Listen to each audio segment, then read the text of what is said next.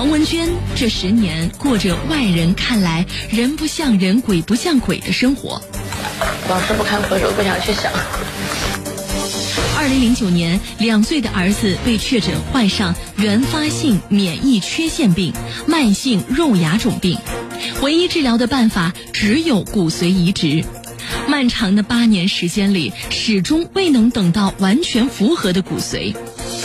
黄文娟为筹治疗费用，已负债累累，中间又遭遇婚姻突变，罹患甲状腺癌，一次次接到儿子的病危通知，她在绝望边缘苦苦挣扎。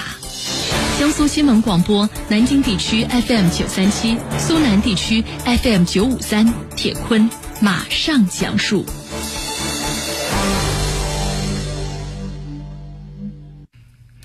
九月十三号的上午。黄文娟提前托病友帮忙挂了一个门诊号，她要带儿子去复查。临出门之前，她叮嘱儿子晨晨一定要戴上口罩，因为处在恢复期的晨晨免疫力非常的虚弱。不要每次复查你都害怕，嗯，不要吧。你要都注意了，按时吃药，好好吃东西，应该没有问题。出了门，上坡右转，再沿着左边的岔路一直走。就到了重庆医科大学附属儿童医院的后门。去医院的这条路是黄文娟来重庆半年多唯一熟悉的一条路了。她不知道走了多少回。儿子骨髓移植成功以后，黄文娟和以前大不一样了，精气神儿那都回来了，感觉一家人的幸福生活这才算正式的开始。而过去的这十年，黄文娟她不愿意再回忆了。用她的话说。太难了，往事不堪回首。二零零七年十月，晨晨出生，六小时后，孩子就住进了新生儿重症监护室。我这十年也被改写了，往事不堪回首，不想去想。时间回到十年前，二零零七年十月份，黄文娟在陕西阎良诞下一名六斤五两的男孩，取名叫晨晨。寓意是北极星之地，希望孩子能够平安健康。一个新生命降生，给黄文娟和家里人带来的喜悦，仅仅维持了六个小时。六个小时以后，襁褓当中的晨晨啼哭不止，浑身冒出了许多脓包疹，高烧持续不退，在陕西阎良当地医院新生儿科住了十天，病情一直控制不住。后来，孩子又转发为新生儿肺炎，嘴唇发青，呼吸心跳加快。主治医生看到这样的情况，就建议家属赶紧转院。晨晨被送往西安市区医院的当天，转入了新生儿重症监护室，在里面一住就是四十二天。当孩子病愈出院的时候，一家人也非常开心，但是并没有想到这一切只是一个开始。在家中住了不到一个月，晨晨又因为感冒反复的发烧，住进了医院。跑遍西安的几家大医院，挨个科室来找医生问诊，一无所获。孩子还是不断的感冒，反复的感染，高烧不退。刚开始，黄文娟她只怀疑孩子只是免疫力变差了，后来又怀疑是白血病、肿瘤，反正什么病她都怀疑到了。但是进一步的检查。都被一一的排除掉了。在黄文娟的记忆当中，十年来儿子在家中待的时间最长，没有超过一个月的。医院几乎成为他们母子俩的家了。孩子从出生就几乎没有离开过医院，反复感染发烧，始终查不出是什么病。就这样，一家人在痛苦与煎熬中度过了两年。在医院和家里之间，黄文娟和儿子晨晨挣扎着度过了两个年头。黄文娟，她始终觉得孩子每一次和死神擦肩而过，都能够被抢救回来，证明这还有生还的希望。二零零九年九月，晨晨因为上呼吸道感染，又住进了西安市儿童医院，持续高烧让医生也是束手无策了。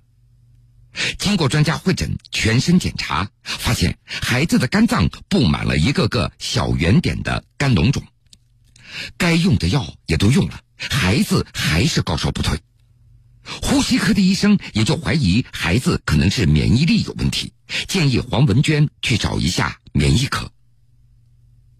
二零零九年十月，黄文娟在免疫科医生的建议下，带着儿子前往重庆医科大学附属儿童医院做了一个全面的检查。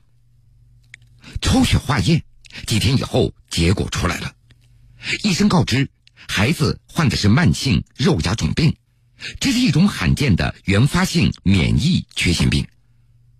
黄文娟她也听不懂，她也从来没有听说过这是一种什么样的病。医生为此还给他打了一个形象的比喻，说这种病就好比是来了一群士兵，把敌人团团围在中间，但仅仅是围住，他们是不会攻打敌人的。被围住的这个细菌将会发育成一个脓包，它有可能在孩子身上任何一个部位在生长，手足、脊背、大脑、骨头以及内脏等等。简单来说，孩子对细菌几乎没有抵抗能力了。另外，医生还介绍，原发性免疫缺陷病那是由于基因突变导致的免疫分子缺失或功能严重下降的一类罕见的疾病。这种病对于一个家庭的影响那是灾难性的，患儿一般在幼年就会死亡，即便能够存活下来，身体的状况也非常差。目前，绝大部分免疫缺陷疾病唯一的根治的手段只有造血干细胞移植，也就是骨髓移植。但是，攻者难寻是目前移植疗法的最大障碍。转眼两年过去了，儿子的病总算得到确诊了，这也让黄文娟看到了一点希望。二零零九年的冬天，她带着儿子从重庆回到了陕西阎良。在寻找工者、等待骨髓配型移植期间，黄文娟她继续过着医院和家两头奔波的日子。已经负债累累的他，为了省钱，尝试在家中为儿子进行治疗，以最大可能的延续儿子的生命，祈求能够撑到找到工者、完成配型移植的那一天。但是这一等就是八年。不仅如此。坏消息那也是接踵而至，让本来已经徘徊在崩溃边缘的黄文娟一次次的濒临绝境。二零一零年六月，丈夫提出离婚，当时黄文娟没怎么犹豫就答应了。这错综复杂的原因，她已经不愿意再提到了。在她看来，那个时候丈夫的确压力也非常大，黄文娟也不想让这个事情给孩子留下阴影。但是那一刻的确让人感觉到非常的绝望。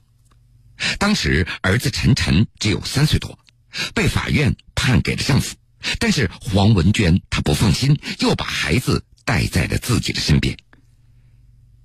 为什么说坏消息那是接踵而至呢？在离婚的第二年，黄文娟嗓子有点不舒服，她到医院去检查了，竟然被诊断出患上了甲状腺癌。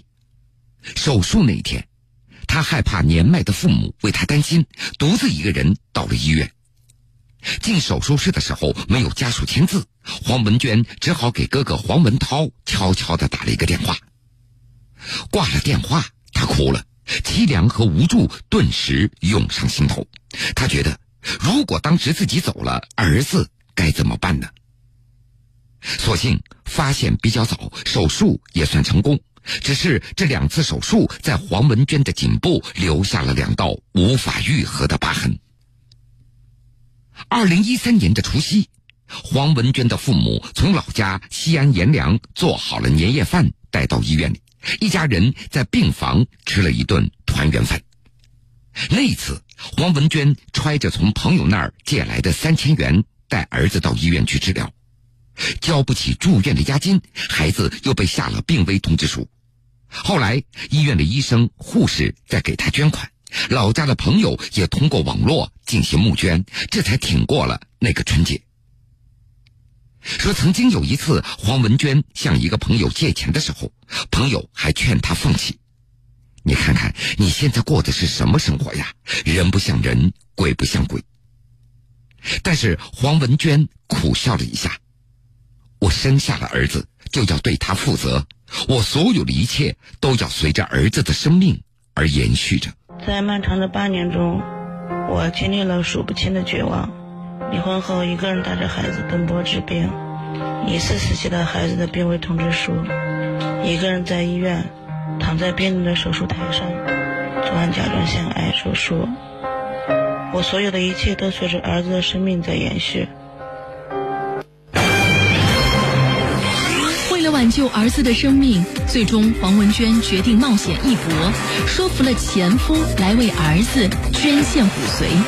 虽然配型点位并不全合，但最终骨髓移植成功。如今新的骨髓在儿子体内生根，黄文娟觉得这就是脱胎换骨，就是重生。重生的还有十年来被痛苦和绝望煎熬的他自己。铁坤继续讲述。去年十月份，晨晨已经九岁了，但是完全配型的骨髓的供者还没有被找到。这个时候，黄文娟从一个病友那儿得知，说一个患儿骨髓配型只有六个点位，不过在重庆却移植成功了。黄文娟她觉得这是一次希望，她也想让儿子来赌一次，因为配型十个点位那叫全合，成功率非常高；六个点位呢，风险那就要大一点。为此，黄文娟说服了前夫来为儿子捐献骨髓。二零零九年底的时候，是到那个重庆来做一次全面的检查，就把那个血送去检查，几天以后结果出来，然后就说。你这个孩子是一个原发性比较罕见的一种免疫缺陷病，如果不进行骨髓移植的话，是活不过儿童期的。那把孩子那个血液样本留一份，看我们找一下配型，然后一直都没有合适的，找不到合适的配型点位，找了有八年，一直直一直找这么多年，截止到今年七月份，最后选择用他那个爸爸的那个骨髓六个点，只有六个配型点位。医生也为此给黄文娟讲了各种各样的风险，但当时黄文娟已经什么都听不进去了。她的心里只想着：我都等了八年了，无论如何那都要试一下。儿子，明天就是你生死抉择的时候了，妈妈永远和你在一起，无论生死。六月九号，黄文娟在微信朋友圈写下了这样的一段话。并且还配了一张儿子的照片。谁知道第二天要陪儿子进层流护理室的时候，黄文娟却感冒发烧了。无奈，六十五岁的老母亲周琴只好替黄文娟进了护理室。隔着玻璃窗，看着母亲和儿子消毒更衣，走进被层层隔离的护理室的时候，黄文娟的心中有些悔恨。她怨恨自己的身体不争气，不能够陪在儿子的身边一起走过这关键的时刻。层流护理室，患有先天性免疫缺陷病的孩子以及家长们都习惯的把它称之为“船舱”的舱。为了防止患儿感染，舱和外界那都是隔绝的，只留一名家长在陪护。在舱里陪护的家长是不能够生病的。进仓的饭食也要层层消毒才能够送进去。在仓里，化疗所带来的剧烈反应让儿子晨晨掉光了头发，不断的呕吐让胃里已经没有东西可以再吐出来了。黄文娟在舱外隔着玻璃窗给儿子鼓劲打气，但是她的心里却是悲痛万分。回到出租屋，整夜整夜的失眠了。黄文娟索性又爬起来，绕着医院那熟悉的那条小路来来回回的在逛着。走累了，回去躺在床上，依然还是睡不着，只是胡思乱想。压力太大了，他就害怕失败，失败了那就前功尽弃了，什么都没有了。老天的眷顾，幸运的是，在进仓的第八天，儿子晨晨终于开口吃东西了。那时候，黄文娟激动的是泪流满面。进仓的孩子如果能够顺利的出仓，也就代表着成功了。七月二十六号的中午，儿子进仓第四十八天了，重庆市的气温达到三十四度，黄文娟在出租屋里焦急的等待着，风扇调到最大档，她还是感觉到非常的热。两个小时以后，母亲周琴从重庆医科大学附属儿童医院层流护理室打来一个电话，告诉你一个好消息：孩子移植成功了，嵌合度百分之一百。听到这个消息，黄文娟那紧绷了四十多天的神经一下子就放松了。这种放松，自从儿子出生以来，黄文娟就从来没有体会过。挂了电话，黄文娟迫不及待的将这个消息告诉了一直以来帮助他们母子的一些亲朋好友以及好心人。那天下午，他也做了儿子最喜欢吃的红烧肉。隔着医院层流护理室的玻璃窗，黄文娟和儿子拿着有线电话对望着，含泪而笑。十岁的晨晨也比划出胜利的一个手势：“妈妈，我移植成功了，我们终于胜利了，马上就可以出舱了。”黄文娟也频频的点头：“儿子，我们成功了，我就知道我们一定会成功的，我的儿子是最棒的。”七月二十八号，黄文娟和哥哥黄文涛一同到医院接母亲和儿子出舱了。在病房走廊里，一家人相拥在一起，激动的连连说：“我们终于成功了。”而对于黄文娟来说，这一天她已经等了十年，太不容易了。那一刻已经无法用文字来表达了，以至于现在想起来，她依然非常的激动。九月十五号的下午，黄文娟母子两个在离开重庆的前一天。一些病友们在距离市区三十公里处挑了一家依山傍水的农家乐，一来为黄文娟母子两个践行，二来庆祝另外一位病友的孩子骨髓移植成功，顺利出舱。住在附近的病友老朱一大早就杀了两只鹅，以款待来自天南地北的这些病友们。大伙都说，这是他们到重庆以来吃到的最好的一顿饭了。大家都认为这是苦中作乐，每个免疫缺陷的家庭都各自背负着艰难痛苦的故事。为了拯救各自的孩子，他们在重庆相遇，成为朋友知己，彼此抱团取暖。十岁的晨晨在出舱以后，小光头也开始重新长出头发了，身上的每一寸皮肤也开始脱落，换成新的了。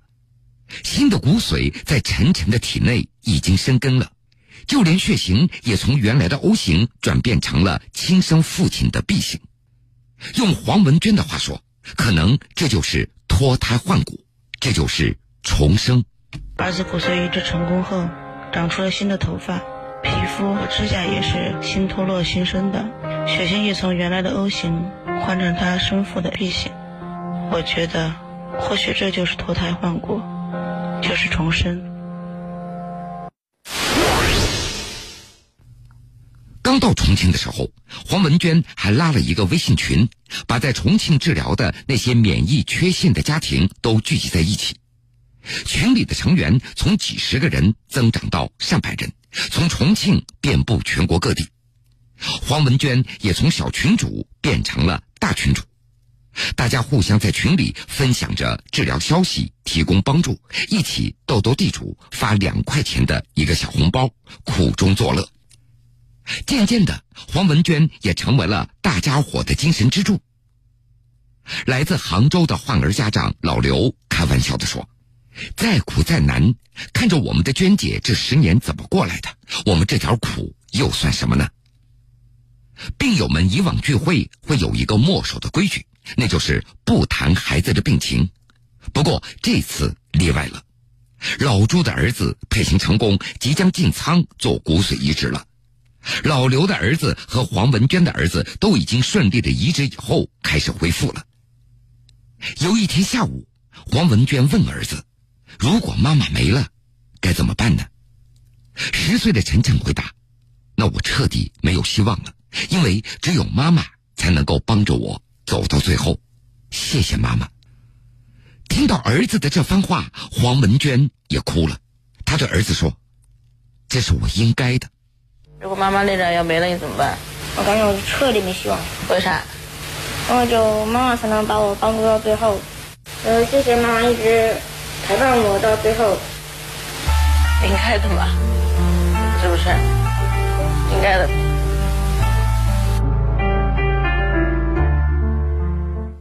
陈晨还向黄文娟谈了谈自己的理想。他说，刚开始自己想去参军，考虑到自己的身体状况，决定放弃了。